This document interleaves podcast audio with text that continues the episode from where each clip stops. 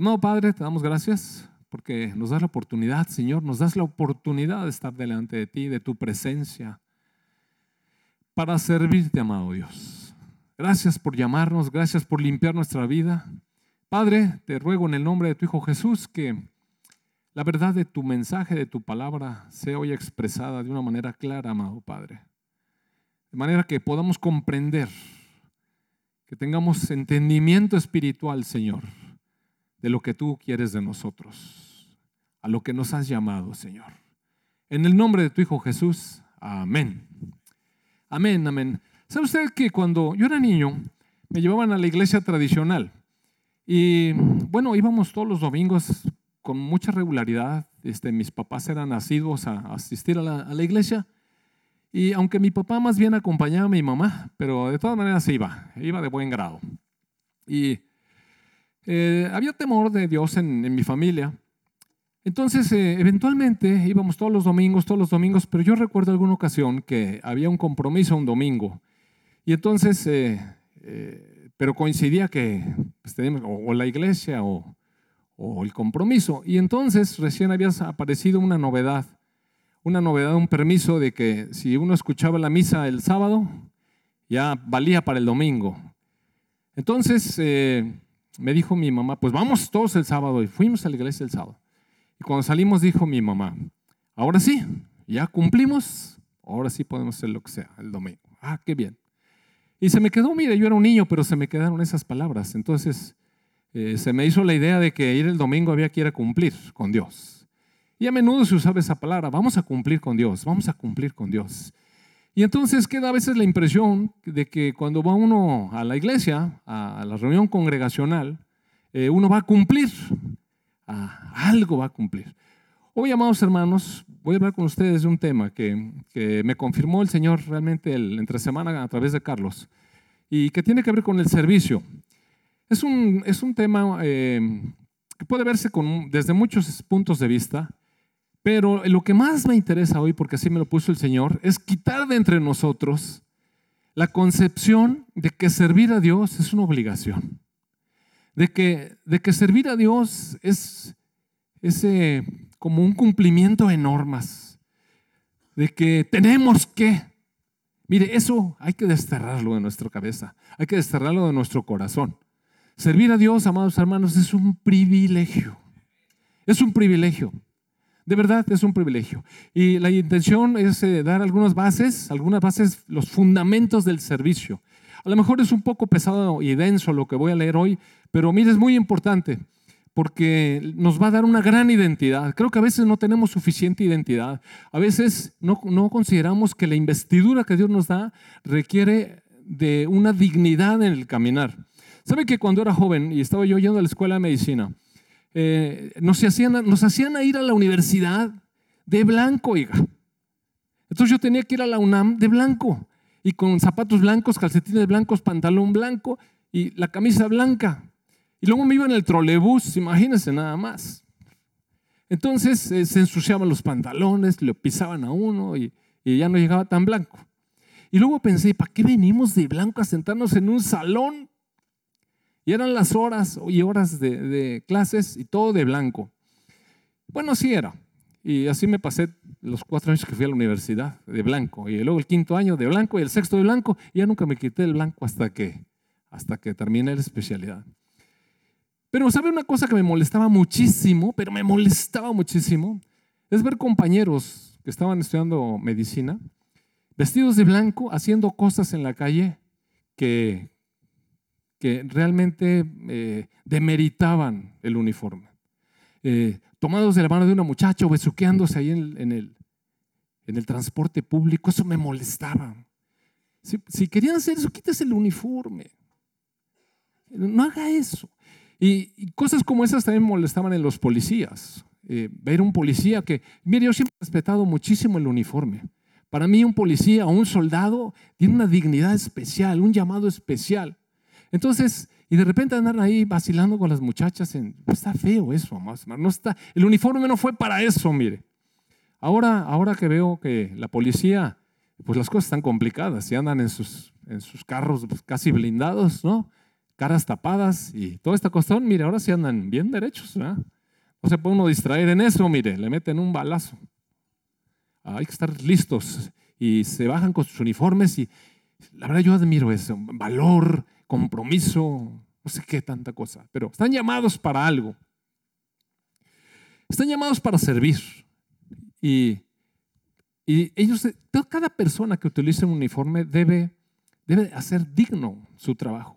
Porque nosotros somos los que le damos la dignidad a nuestro trabajo, los que los demeritamos. Nosotros, nosotros, cada quien en su profesión. ¿Sabe que estamos llamados a servir? Mire, el Señor sí nos llamó a servir. Ahorita voy a hablar con usted del fondo de eso. Pero ¿sabe que para servir a Dios requiere toda una preparación? Y a veces no nos damos cuenta porque vamos demasiado rápido en la lectura de algunos pasajes, o a veces ni leemos, ni sabemos cuáles son los principios que, hay atrás de un llamado. Y entonces nada más venimos a la iglesia y ya eh, nos incorporamos, quién sabe qué enseñanza ha habido. Entonces nomás nos dijeron que éramos hijos de Dios, ah, qué bueno, y que eh, estamos llamados a servir, ah, sí, qué bien, no, yo no quiero servir ahí, tampoco, no es para tanto. Sí, no es para tanto, sí, pero hay que servir, pero no para tanto. Y que no me laven el coco y cosas así, ¿no? Dinero no menos, soltar dinero no. Y, cosas así, pero todo eso está contaminado por las, eh, los malos ejemplos que se han dado como esto que le digo. Cristianos que hoy cantamos, que, que no caminamos con la dignidad que deberíamos. Por eso se habla de las iglesias como se habla.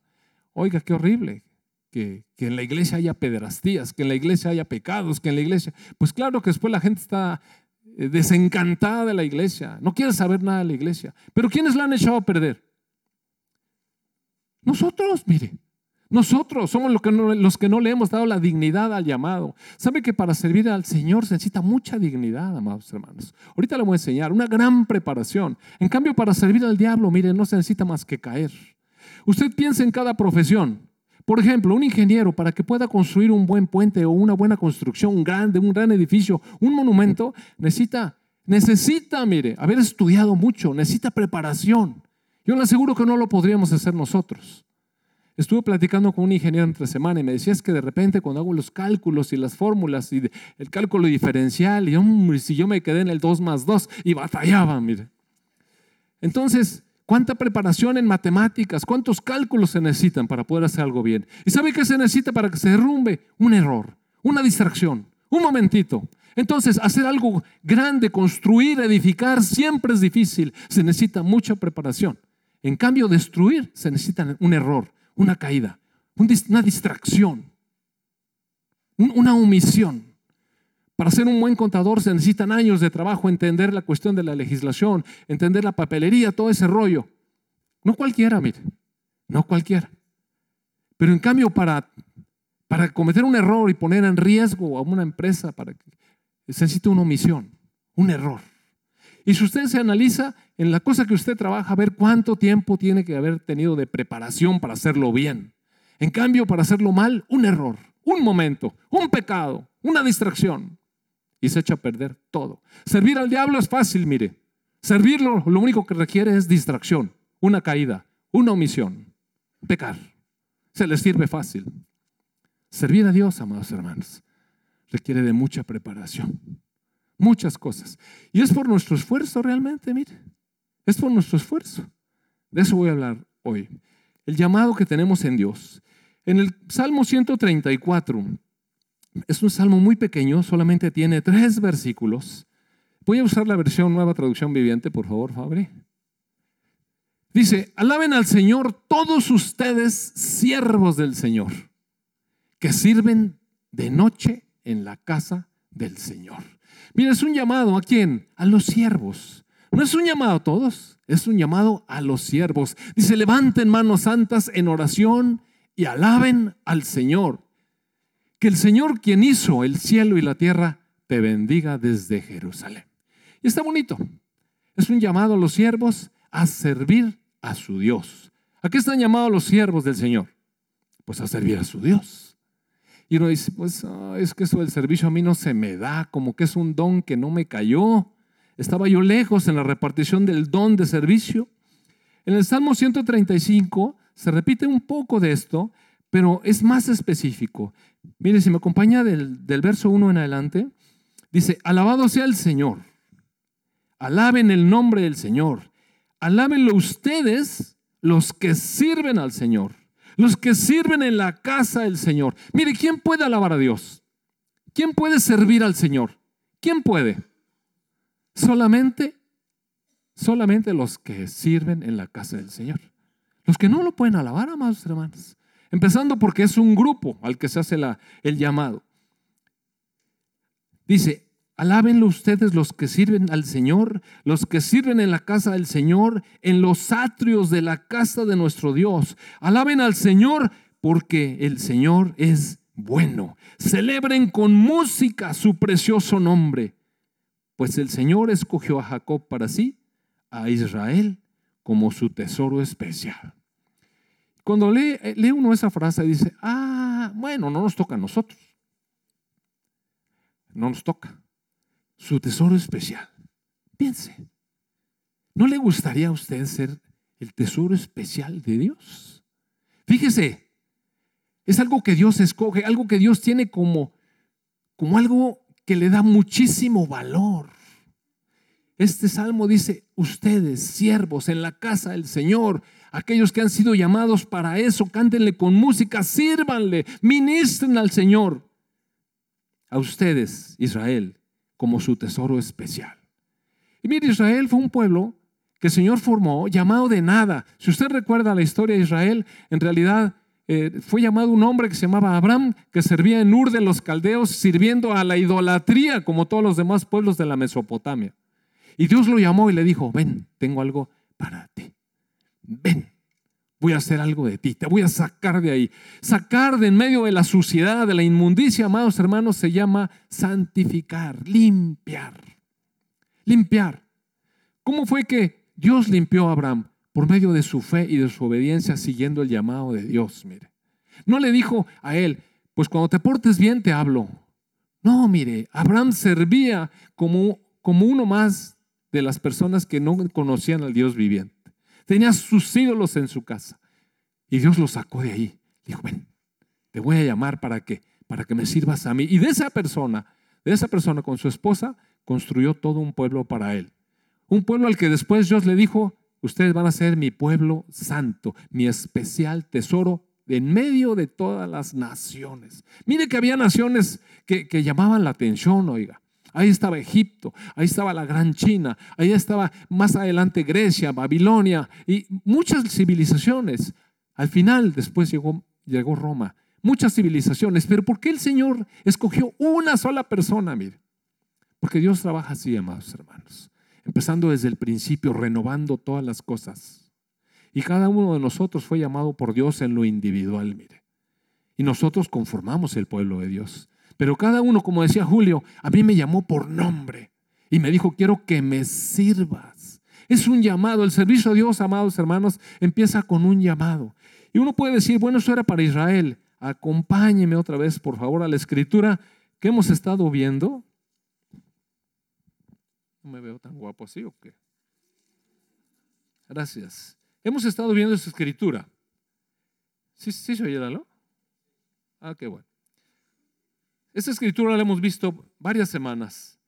Pero mire, a veces omitimos algunas cosas, no vamos a lo profundo, a, las verdades espirituales atrás de unas pocas palabras. Efesios 1, verso 4, yo creo que lo he repetido unas cinco veces, cinco predicaciones acerca de este versículo.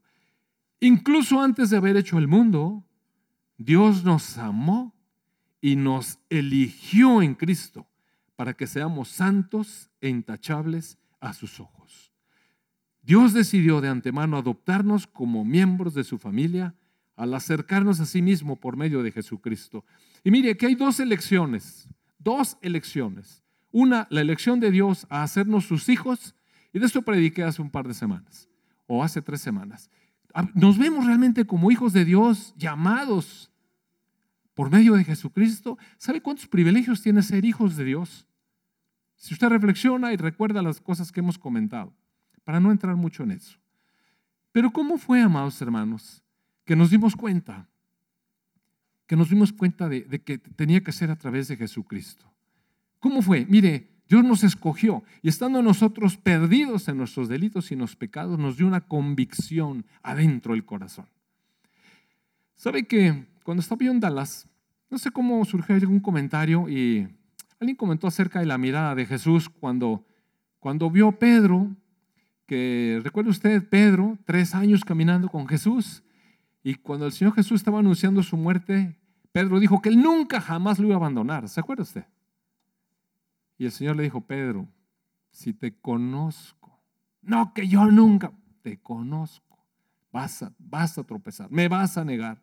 Yo nunca te voy a negar. Bueno, tres veces lo negó. ¿Recuerda usted? Y dice que cuando el Señor Jesús estaba azotando allá, azotado, toda esa cosa, de repente Pedro pasó y dice que Jesús lo vio. Oiga, qué horrible cuando nos cachan. Lo vio. Y, sus ojos, mire, conmovieron a Pedro. Y dice que lloró amargamente. Nunca se ha comprometido usted en su palabra de todo corazón que nunca jamás va a hacer algo. Nunca te abandonaré. Nunca. Y de repente es prendido en que se abandonó. En que no fue leal. ¿No se acuerda usted en el altar? En la salud, en la enfermedad, en las buenas, en las malas, cuando llueva, cuando no llueva, quién sabe qué. Y voy a ser fiel y voy a ser no sé qué. ¿Se acuerda usted? ¿Cuántas veces se ha cachado a sí mismo de que nada de eso? Ahora estamos en las malas y ahí está refunfuñando. Pues no le dijo. No, no le dijo. Que lo amaba intensamente. Así decimos. Y cuando de repente está la cosa fea, realmente fea, una mirada, mire, nos quiebra. Una mirada nos quiebra. Entonces está la mirada del Señor Jesucristo. Hay miradas de Cristo. ¿Y, cómo, cómo vamos a encontrarnos con el Señor Jesucristo? Mire, yo veo ahora en la actualidad que hay gente que, que declara ser ateo, que no le importa a Dios. Es más, hay gente en la actualidad que quiere arrancar palabras de la Escritura porque les molestan para su estilo de vida. Quisieran arrancar todo lo que diga pecado. La gente así quiere, el mundo así quiere. Es más, hablan mal de Dios. Eh, eh, hablan herejías, mucha gente. Dicen cosas que Dios no existe. Bueno, lo que quieran decir, mire, lo que quieran decir, lo que quieran decir. Es más, vamos a hacer una película presentando a Jesús como un homosexual con sus discípulos. Y, y la gente hace cosas, mire, denigra el nombre de Dios. Y sabe una cosa, nosotros nos da a veces rabia, pero mire, Dios tiene el control de todas las cosas de todas las cosas. Yo le quiero decir una cosa. Uno puede encontrarse con Jesús en esta vida, en esta vida, colgado de una cruz y sabiendo dónde va, porque ya se acaba la cosa. Y de repente ver los ojos de Jesús en la cruz, sufriente, cargando el pecado de todos, el pecado mío. Y cuando me ve decirle, acuérdate de mí, acuérdate de mí porque soy pecador y que la mirada de Jesús le diga, hoy te digo, estarás conmigo en el paraíso. Esa es una mirada que puede uno encontrar en Jesús. La otra mirada, amados hermanos, es encontrársela con los ojos de fuego de Jesús, con la palabra como que, que sale de su boca, su lengua como una espada de doble filo, que todo lo discierne, que acusa, que juzga. Mire, ¿cuántos se van a arrepentir, amados hermanos? ¿Cuántos se van a arrepentir? Esto lo pueden quemar a alguien, mire. Alguien puede llegar y lo puede chamuscar. Pero la palabra de Dios permanece para siempre, es inmutable. El Señor se reirá de ellos, dice que quebrará sus dientes. Él se burla de sus enemigos. Podemos encontrarnos al Señor de dos maneras, con sus ojos llenos de misericordia, comprendiendo, amando, pidiéndole nosotros perdón y encontrando siempre palabras de aliento. Sí te perdono sí te perdono. Ah, qué alivio, oiga, encontrar ese abogado. O un día podemos encontrar a un Jesús con ojos y llama de fuego, el juez de la tierra, mire, juzgando las acciones de aquellos que se burlaron, que lo rechazaron, que dijeron tantas tonterías. Dos maneras de encontrar a Jesús. Aquí dice la palabra que nosotros fuimos escogidos por Dios, mire, escogidos. No estamos aquí, amados hermanos, porque nosotros decidimos. Mire, estamos aquí porque Dios nos escogió antes de fundar el mundo, antes. Y cuando nos dio esa claridad y pudimos ver al Señor Jesucristo con esta necesidad, nos estamos muriendo, ¿sabe? ¿Sabe que su vida, es, su vida actual, actual, está siendo vista, mire, como esas cámaras que hay por todos lados? Aquí hay, miren, en este, en este recinto y en estas instalaciones hay como 20 cámaras, ¿sabe? 20 cámaras. Y todo se filma. En una ocasión hubo aquí una reunión y que se va perdiendo una bolsa. Una bolsa. ¿Cómo cree? De una persona que había sido invitada por primera vez. Se perdió una bolsa. Empezamos a revisar las cámaras. Y hablé con la persona. Estimada hermana, te ruego, devuelve la bolsa. No, yo no, yo no, no. Mira, no, no me digas que no. Estás en las cámaras. ¿Quieres, ¿Quieres que le hablemos a la policía? Pastor, fue el diablo. Así me dijo de verdad. Fue el diablo, yo no fui. Fue el diablo.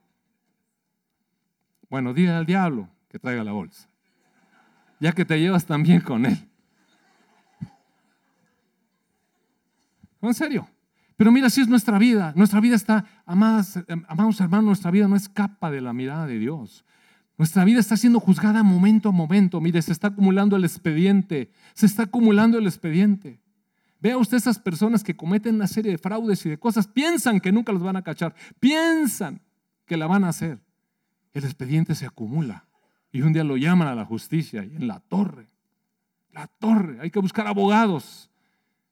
Nosotros tenemos un abogado, mire, que nos ofrece su mirada. Una mirada donde sufrió en la cruz. Y, oiga, amado hermano, qué bueno, qué bueno que le entrego mi vida a Jesús. La pongo en sus manos, que Él me salve, oiga. Salvación. Tengo vida eterna. Ahora, después de eso, voy a, a las aguas del bautismo y sé que muero a mi vieja manera de ser. Me levanto como un hombre nuevo. Oiga, qué revelación de la palabra en los símbolos de las cosas en las realidades espirituales que hay en esos hechos, hechos consumados. Me levanto con una nueva vida, con la vida de un hijo de Dios. ¿Sabe qué? Ahora soy un hijo de Dios. Y eso nos da gran alegría. Amados hermanos, está cumplida la palabra. Fueron llamados para ser miembros de la familia de Dios como hijos amados. Ah, y todos gozamos de ese privilegio. Nos sentimos amados, cantamos ahorita, Señor, te amo, te amo y tú me amas y, y sé que eres mi Padre y sé que yo soy tu Hijo. ¿Cuánta convicción? ¿Quién puede decir eso? Solo aquel que sabe No, lo puede decir nadie más. Mire, algunas personas de lejos dicen, sí es que Dios es el Padre y tú eres el Hijo. Eres hijo del Padre. Este, bueno, yo me porto bien. No, no te estoy preguntando eso. Que si tienes filiación, que si, que si sabes que Él es tu Padre, Padre, Padre, le puedes decir, le puedes decir, amado Padre. Hay gente que no puede, mis. Saben que Dios es el Padre. Pero ¿cuántos pueden decirle, amado Padre? Así bien, convicción, sabiendo. El otro llamado es un llamado más complejo. Es este llamado que dice, ah, se me dio la vuelta la hoja. Incluso antes de haber hecho el mundo, Dios nos amó y nos eligió en Cristo para que seamos santos e intachables a sus ojos. Oiga, hermano, eso sí está bien difícil. Nosotros santos. Cuando uno revisa su vida, bueno, así santo, santo, santo, santo, no. Santo, santo, no. Pero Dios nos escogió para eso, ¿sabe? Pero eso requiere un proceso, mire. El llamado a la santidad es un llamado al servicio santo. Es un llamado al servicio a Dios. Es un llamado al servicio a la pureza, en medio de la pureza. Eso requiere mucha preparación, amado hermano. Caer y servirle al diablo es fácil, mire. Servirle a Dios requiere de mucha preparación. Somos llamados a ser santos. Si me acompaña, por favor, a la epístola a Pedro, primera, perdón, de Pedro, la primera epístola de Pedro, capítulo 2, verso 4. Dice, ahora ustedes se acercan a Cristo, quien es la piedra viva principal del templo de Dios. Recuerde usted que los que sirven a Dios solamente son aquellos que son llamados a servicio de Dios, aquellos elegidos. Amado hermano, no nada más Israel, sino ahora nosotros somos elegidos por Dios, llamados por Dios para servirle. ¿Por qué? Porque nos acercamos a Cristo, que es la piedra principal del templo de Dios.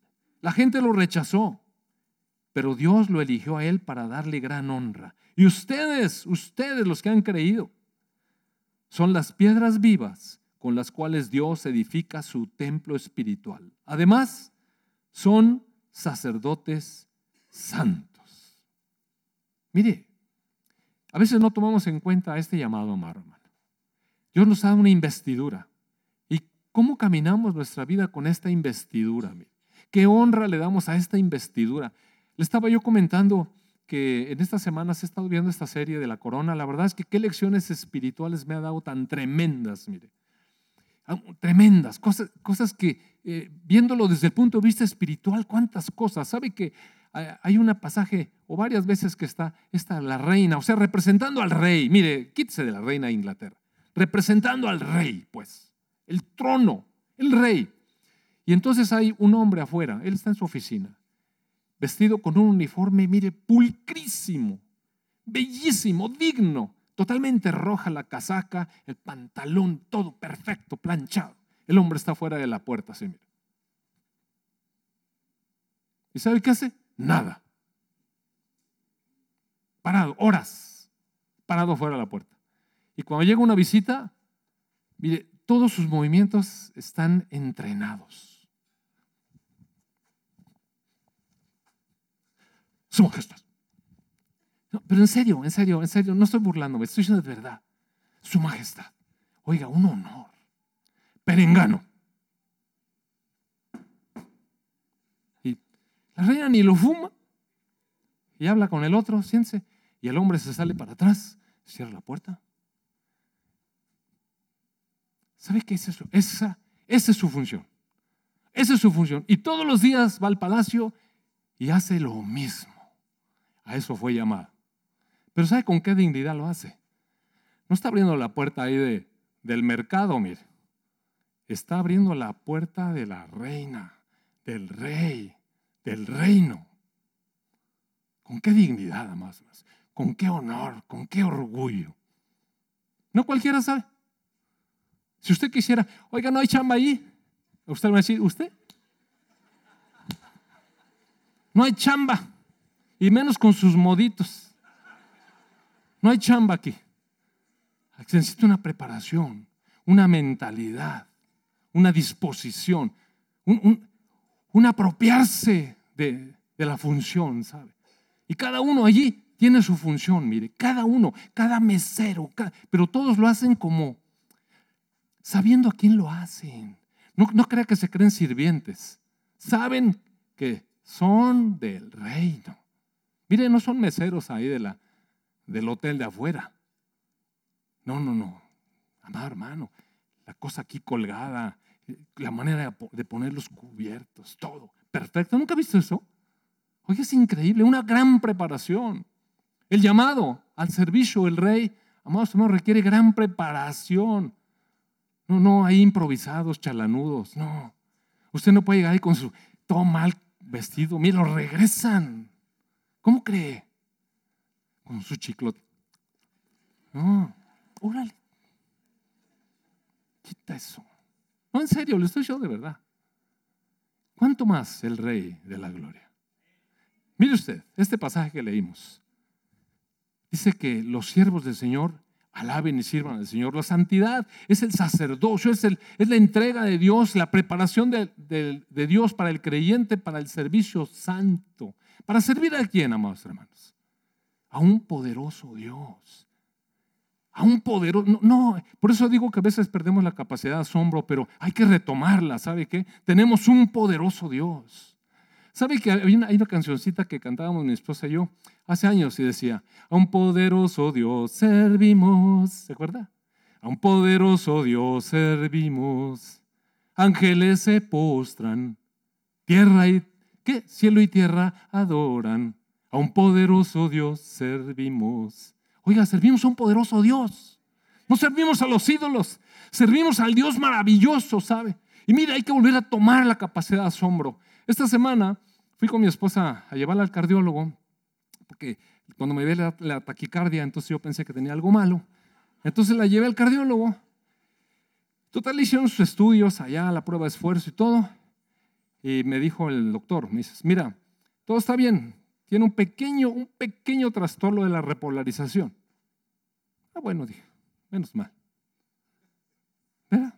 Pues, que le digan a usted que tiene un pequeño trastorno de repolarización. ¿Qué le hace? Entonces, más o menos yo sabía qué es. Pero anoche me quedé pensando, la repolarización, por, qué, ¿por qué tendrá este trastorno la repolarización? Entonces, ya que había preparado el mensaje y todo, me puse a estudiar la repolarización. Y para que haya repolarización tiene que haber despolarización, ¿entiende? No? Entonces, ¿sabe que Me metí como una hora y media a estudiar ese rollo. Y entre más fui profundizando, amados hermanos, en el movimiento de los iones, del músculo cardíaco. Oiga, lo complejo que es el mecanismo, cada vez más complejo. Y como ahora los conocimientos son mucho más profundos a nivel molecular. ¡Wow! Oiga, dije, Señor, qué complejo es este, muchísimo. Para que a usted le funcione el corazón, amado hermano, no tiene idea. Y ni cuenta se da, mire. Ni aquí está, ahí le está latiendo. Ahí le está latiendo y ni cuenta se da. Siempre le ha latido, ¿sabe? Siempre le ha latido. ¡Wow! Imagínese cuántos litros y miles y miles de litros ha movido en su vida. Miles, más que una presa, ¿sabe? increíble, impresionante. Mover, mover, oxigenar. Y entonces cuando vi todo eso dije, Señor, a un poderoso Dios servimos. A un poderoso Dios servimos. Grande. ¿Quién podrá entender tu sabiduría y, las profundidades de tu conocimiento, Señor? ¿Quién? Amados, nunca debemos de perder de vista eso, mire. Nunca. No estamos sirviendo a cualquier rey de la tierra, estamos sirviendo al rey de los cielos, al que hizo los cielos y la tierra, al que sustenta todas las cosas con la palabra de su poder, que conoce el funcionamiento de nuestro, de nuestro cuerpo de una manera, amados hermanos, que mire, asombra, me hace llorar, le quiero decir. De verdad, yo no sé cómo los médicos no se caen de rodillas delante de Dios.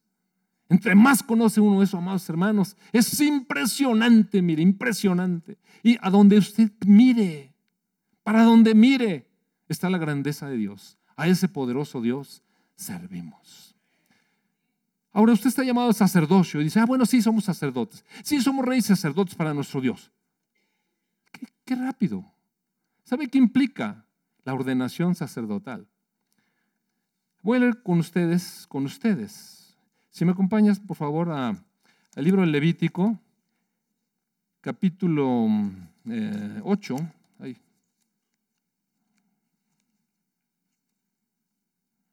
Mm, qué bonito. Oh. Capítulo 8 de Levítico. ¿Sabe que los primeros siete capítulos de Levítico son instrucciones de las ofrendas que, que, que se presentaban delante de Dios? O sea, el servicio a Dios no nada más es cantar, mire. El servicio a Dios todo tiene que ver con ofrendas, tiene que ver con sacrificios. Es decir, la preparación para entrar delante de la presencia de Dios está precedida de una serie de sacrificios para que la persona se pudiera acercar. Entonces, es un poco largo, pero le voy a pedir, por favor, le voy a pedir, por favor, que eche a andar su... Mire, despeje su mente. Sacude sus pensamientos. Póngase a pensar.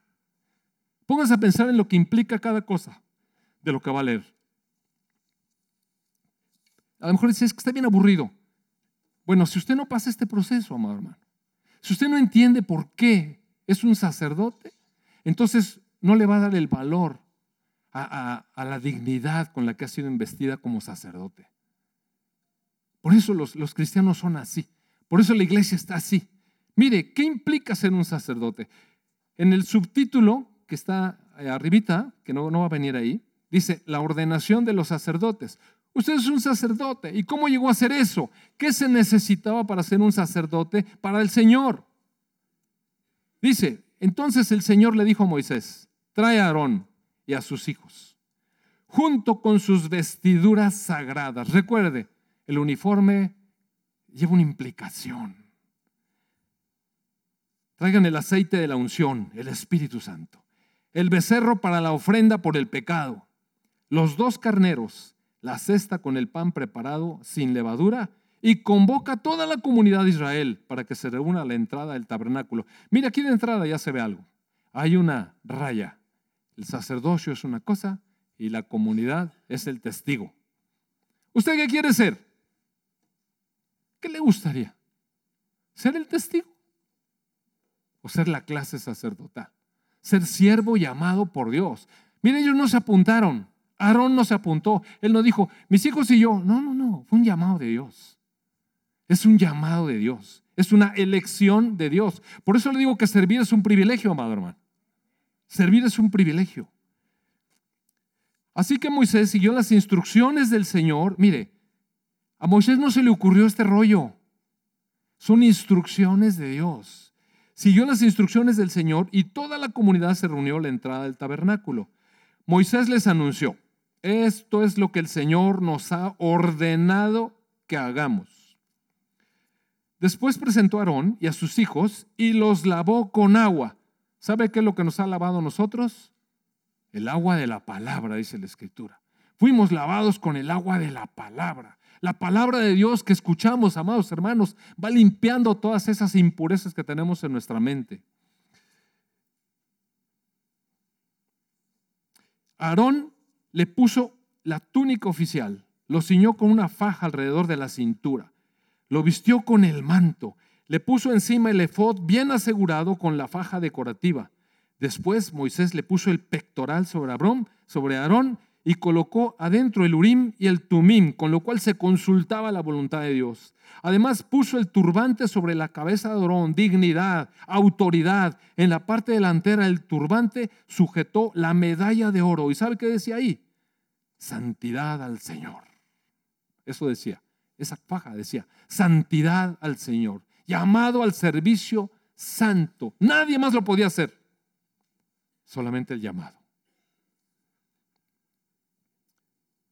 Tal como el Señor lo había ordenado.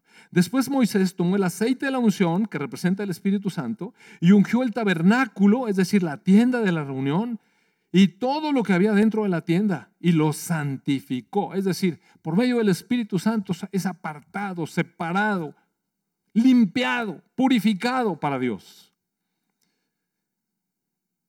Roció el altar siete veces con el aceite. De esta manera lo ungió Dios con todos los utensilios, al igual que lavamanos y su base para santificarlo. Amado hermano, ¿sabe qué fuimos llamados nosotros? a ser santos y sin mancha delante de Dios. ¿Y cómo íbamos a hacerlo? Mire, hay un trabajo de preparación que Dios está haciendo. Derramó un poco de aceite de la unción sobre la cabeza de Aarón. Y de esta manera lo ungió y lo santificó para su servicio, separados para Dios, separado. Después Moisés presentó a los hijos de Aarón, los vistió con sus túnicas les ató las fajas, les colocó los gorros especiales, tal como el Señor había ordenado. Luego Moisés presentó al becerro para la ofrenda por el pecado. Fíjese bien, hay un becerro que es la ofrenda por el pecado. No podrían presentarse ellos sin que se hubiera derramado la sangre inocente de una ofrenda por el pecado. Hay que pagar. La paga del pecado es muerte. Y el becerro tenía que pagar la paga del pecado. Moisés lo mató y tomó parte de la sangre y con su dedo la untó sobre los cuatro cuernos del altar para purificar el altar. Aún el altar había que purificar. Ahora mire, se dice rápido, pero piense, piense en el proceso. Usted está allí, ¿cuánto tiempo demoró en ponerle toda esa vestidura? Y todo el tiempo que demoró para, ungir todo el tabernáculo. ¿Y mientras que estaba haciendo Aarón? Mire, entendiendo que está delante de la presencia del Señor, quieto, viendo, viendo cómo se va purificando todo. Después viene el becerro, que es la ofrenda por el pecado. Y Moisés, de alguna manera, eh, en el carácter de Dios, sabe qué hace, mata al becerro, le quita la vida. Y uno viendo, mire, viendo escurrir la sangre, viendo emanar la vida hacia afuera.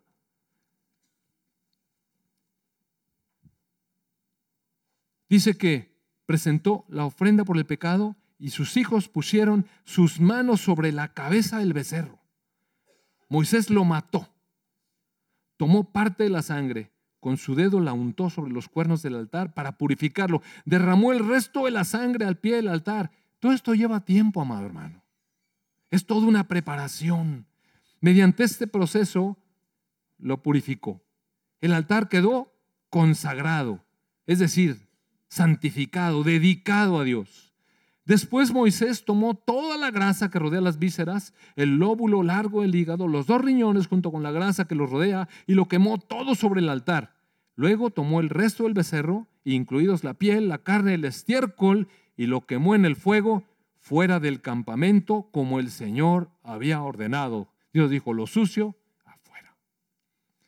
Se dice rápido, se lee rápido. A lo mejor usted dice, híjole, está re largo. Hubiera estado parado ahí, esperando que todo ocurriera. No se le haga largo, mire. Vea, su ordenación, la ordenación de, de un sacerdote era así, era así. Luego Moisés presentó el carnero para la ofrenda quemada. Aarón y sus hijos pusieron sus manos sobre la cabeza del carnero. Y Moisés lo mató. Es decir, poner las manos sobre la cabeza es identificarse con el animal. Pongo las manos en el becerro, que es la ofrenda por el pecado. Me identifico con el animal. ¿Qué pasa con mi vida? Muerta, con todo y su pecado. Ahora, la ofrenda quemada para Dios. Pongo mis manos ahí. ¿Qué quiere decir? Me identifico con esa ofrenda que va a ocurrir. ¿Y esa ofrenda para qué sirve? Aarón y sus hijos pusieron sus manos sobre la cabeza del carnero, que era para la ofrenda quemada, y Moisés lo mató. Después tomó la sangre del carnero y la salpicó por todos lados del altar. Luego cortó el carnero en pedazos, quemó la cabeza, algunos de los pedazos y la cabeza y la grasa en el altar. Después de lavar las vísceras y las patas con agua, Moisés quemó todo el carnero sobre el altar como una ofrenda quemada. Fue un aroma agradable, una ofrenda especial presentada al Señor tal como el Señor lo había ordenado. Piense, ¿cuánto cree que se lleva quemar un carnero entero ahí? Si cuando de repente va la carne asada ya está todo desesperado.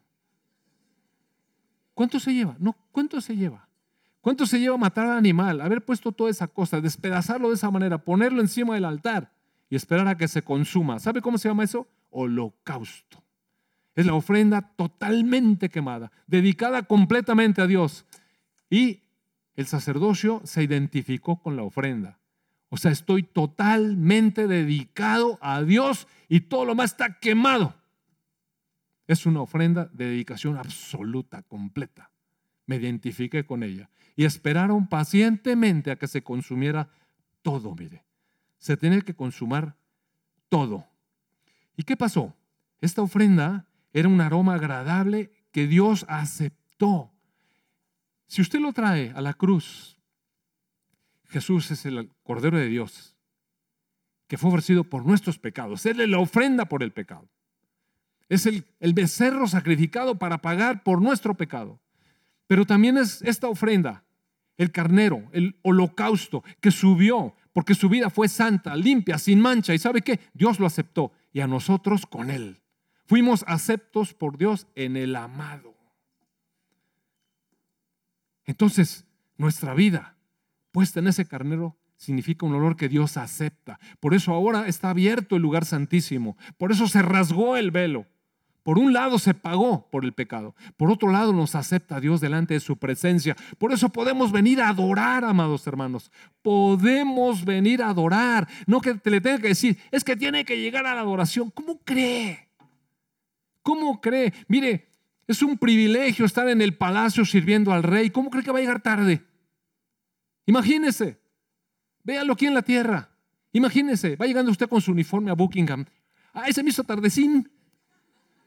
¿Cuál es el tiempo de tolerancia? Este. Cero tiempo de tolerancia. No hay tiempo de tolerancia. Allí no hay, mire. Despedido, no sirve. No sirve usted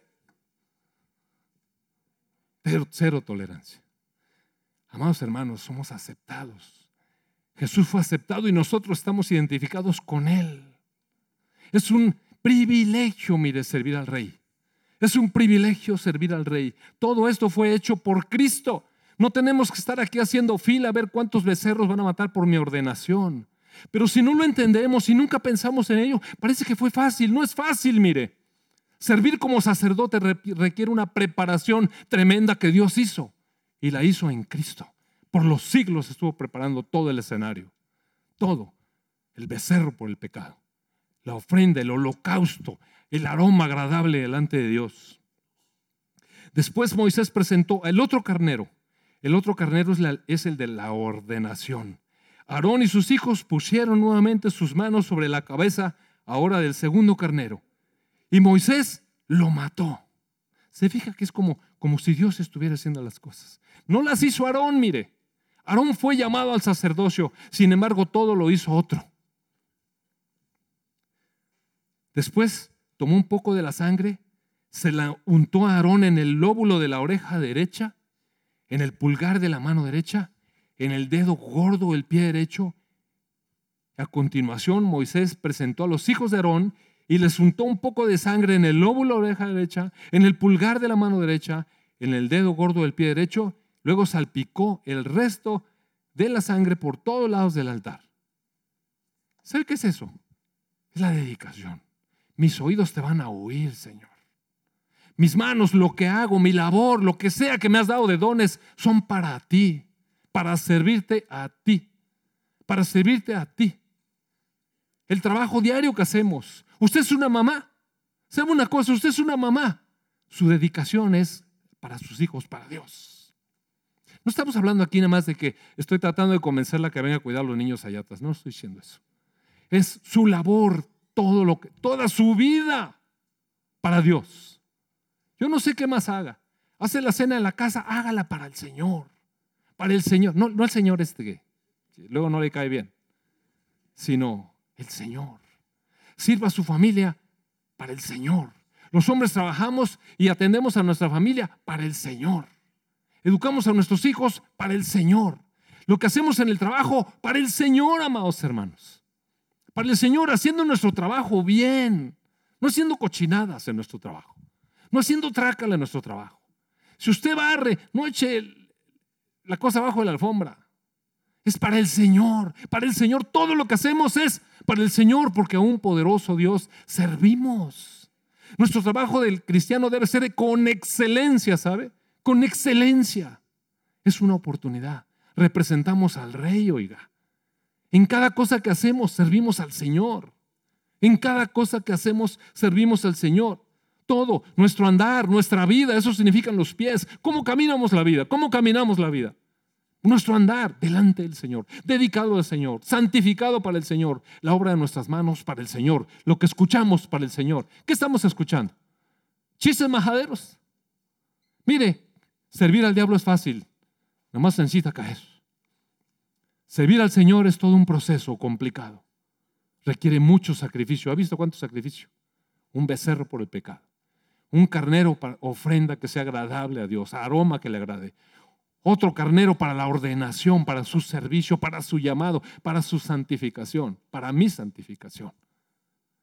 Acto seguido, Moisés tomó la grasa del carnero que incluye la grasa de la cola gorda la que rodea las vísceras, el lóbulo largo del hígado, los dos riñones con la grasa que la rodea, junto con el muslo derecho, y encima de estos puso un pan plano preparado sin levadura, un pan mezclado con aceite de oliva, una oblea untada con aceite de oliva, todo está ungido por el Espíritu Santo.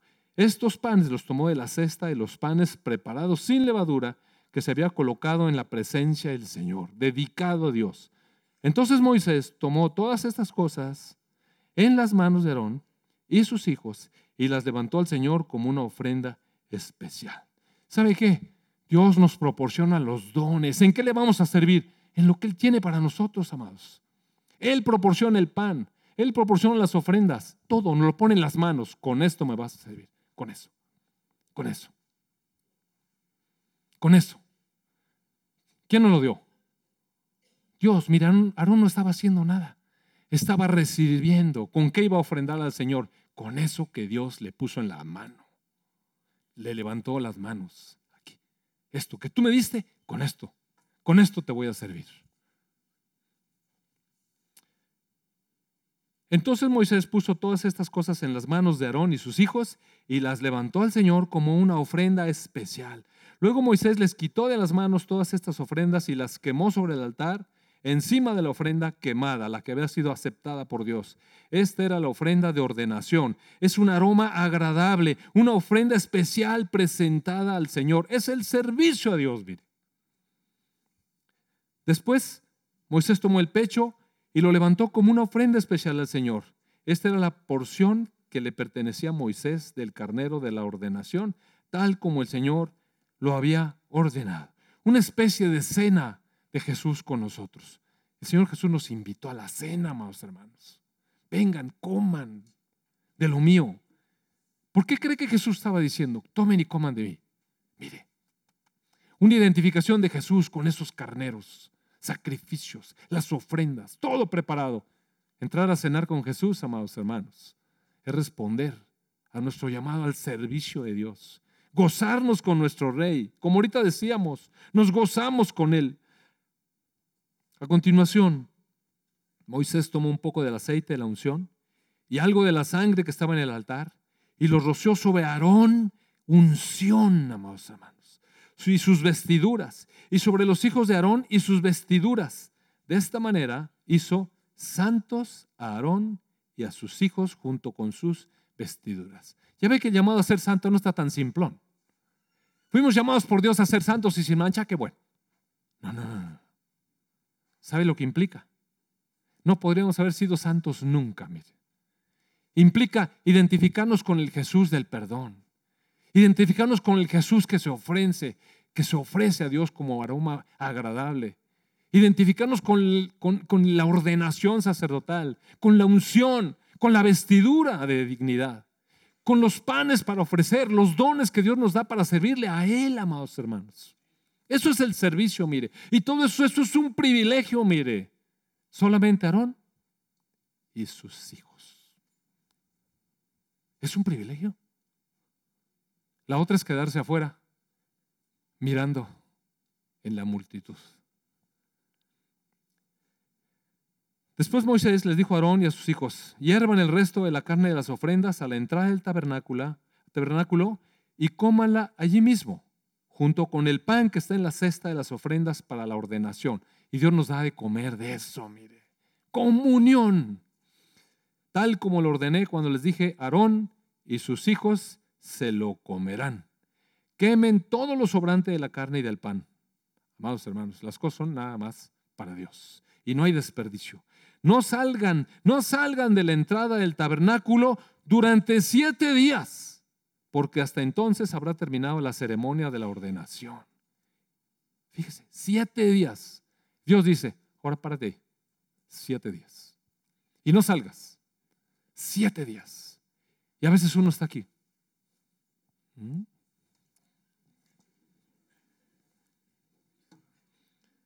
Siete días. Todo lo que hemos hecho hoy fue ordenado por el Señor con el fin de purificarlos y hacerlos justos, santos. Puso en sus manos el ministerio del servicio a Dios.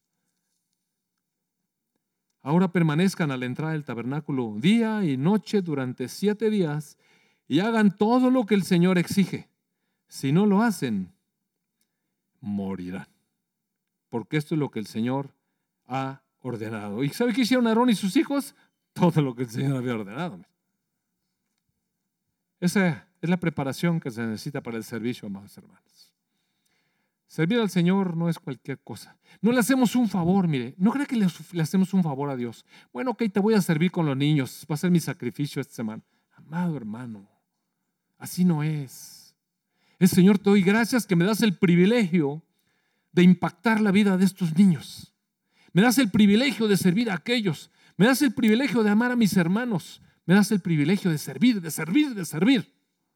¿A quién? No, hombre, si son bien chocantes, ahí está uno haciéndoles y después te van y agradecen. Pues ¿a quién le estás sirviendo? A un poderoso Dios servimos, mire. Todo lo que hago lo hago para mi Dios. Déjeme decirle, esa es una convicción que yo tengo. Lo que hago aquí lo hago para Dios. Así es que si me quiero hacer muecas, no me importa, mire. En serio le estoy diciendo. Si no me agradece tampoco porque no lo estoy haciendo por eso. No lo estoy haciendo para, para, recibir felicitaciones, ni abrazos, ni nada. Lo estoy haciendo para mi Señor, porque a un poderoso Dios servimos. Esa es la razón y esa es la actitud con la que debemos de servir. Es un privilegio sentirse honrado por Dios. Honrado de estar delante de Él, sirviéndole. De verdad le invito a que vea uno o dos capítulos de esta serie. Va a ver cuántas lecciones hay de esta serie. Cómo se sirve al rey. Olvídese de las personas y, no ponga ahí, ah, se equivocó. No. Vea el mensaje espiritual, cómo se sirve en un reino. ¿Cómo es? ¿Cómo es? Voy a cerrar con esto. Si me acompaña, por favor, a Romanos capítulo 12.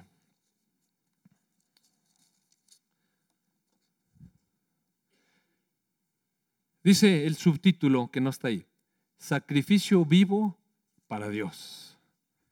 Ya, gracias a Dios, mire, nosotros no necesitamos hacer la fila. No necesitamos estar parados ahí viendo cómo se degüellan los, terneros y, y los carneros y los becerros, ni esperando con las manos a que nos ponga Dios. ¿Sabe que todo lo hizo el Señor Jesucristo? Todo lo hizo el Señor Jesucristo. Piense. Todo el trabajo de ordenación, de servicio, de llamado, de purificación para nuestra vida, lo hizo Jesús. No le vamos a servir, amado hermano. No es necesario matar más animales, mire. ¿Qué es lo que el Señor nos dice? Por lo tanto, amados hermanos, les ruego, oiga, en realidad, mire, estas palabras a veces me parten el corazón, que Dios exprese ruegos a nosotros. Entreguen su cuerpo a Dios por todo lo que Él ha hecho a favor de ustedes. ¿Cómo no vamos a servirle si todo lo que hizo a favor de nosotros nos perdonó los pecados? Nos hizo aroma agradable delante de nuestro Dios y nos permite entrar ante su presencia. Nos consagró, purificó nuestra vida, nos dio una investidura especial, llena de autoridad, llena de realeza. Nos da la oportunidad de servirle, nos da los dones. Amados hermanos, les ruego que entreguen su cuerpo a Dios por todo lo que Él ha hecho a favor de ustedes. Que sea un sacrificio vivo y santo, la clase de sacrificio que a Él le agrada. Esta es la forma de adorar. Amén. Amén.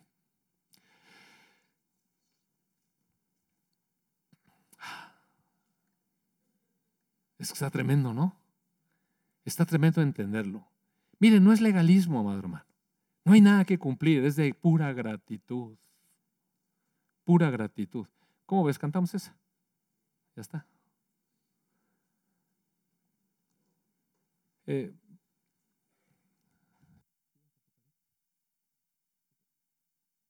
cuando terminé de, de, pensar en todo este mensaje, me vino a la mente un canto que vamos a, a cantar ahorita y y vamos a meditar en él, tomarlo, tomarlo para, así como una oración a nuestro Dios.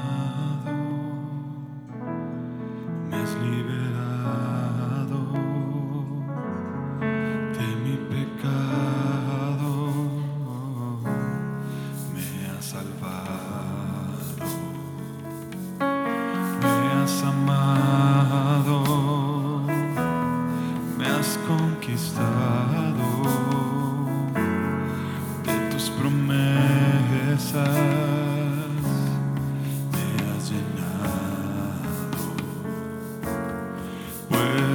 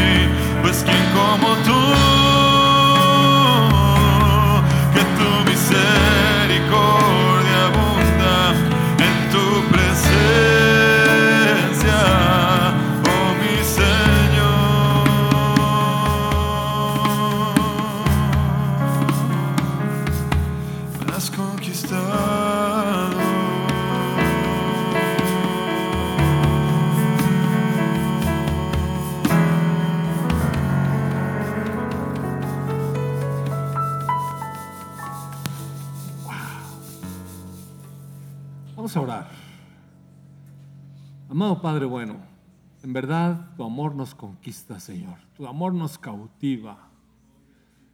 Padre, tu poder nos sorprende. Señor, tu grandeza nos hace inclinarnos delante de ti, amado Padre. Ofrecernos delante de ti, amado Señor, para servirte. Gracias, Padre, por todo lo que tú has hecho con nosotros. Gracias Señor Jesús porque tú eres todas las ofrendas necesarias. Tú has hecho el, el trabajo, Señor Jesús. Has hecho la preparación. Padre, que nunca menospreciemos tu llamado, Señor. Enséñanos más, danos entendimiento espiritual de todo lo que esto significa, amado Padre. Este llamado al servicio santo para ti. En el nombre de tu Hijo Jesús. Amén.